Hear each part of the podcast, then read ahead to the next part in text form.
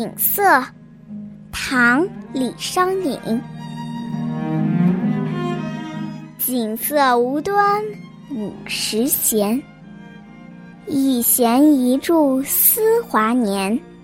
庄生晓梦迷蝴蝶，望帝春心托杜鹃。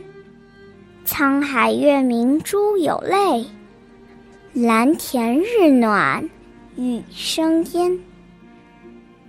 此情可待成追忆，只是当时已惘然。《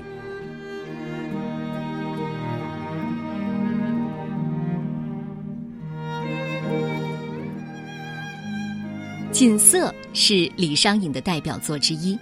他天资聪颖，文思敏锐，二十出头考中进士，但又遭人妒忌落榜，怀才不遇。在牛李党争时期左右为难，中年时妻子又去世，因为写诗抒怀，遭到人的贬斥。这首诗是他晚年的作品，后世有各种解读，但是在这里我们理解为他是写给去世的妻子，思念逝去的美好年华。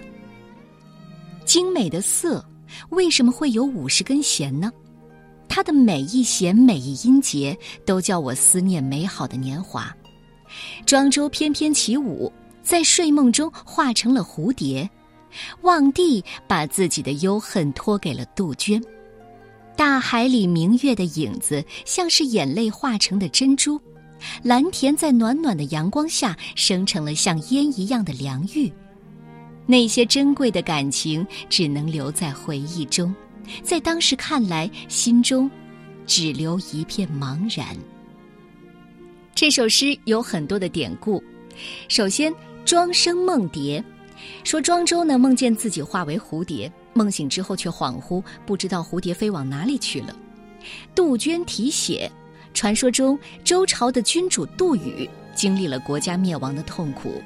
死后，他的魂魄化为一只杜鹃，总是凄苦的鸣叫。而沧海珠泪是民间传说，每当月明夜静的时候，美人鱼的颗颗眼泪会化为珍珠。蓝田生烟，这里的蓝田是产玉的地方，在日光照耀下，远远地看着玉器正冉冉上腾，但走近一看却什么都没有，这代表了一种可以远观。却不能近亲的境界。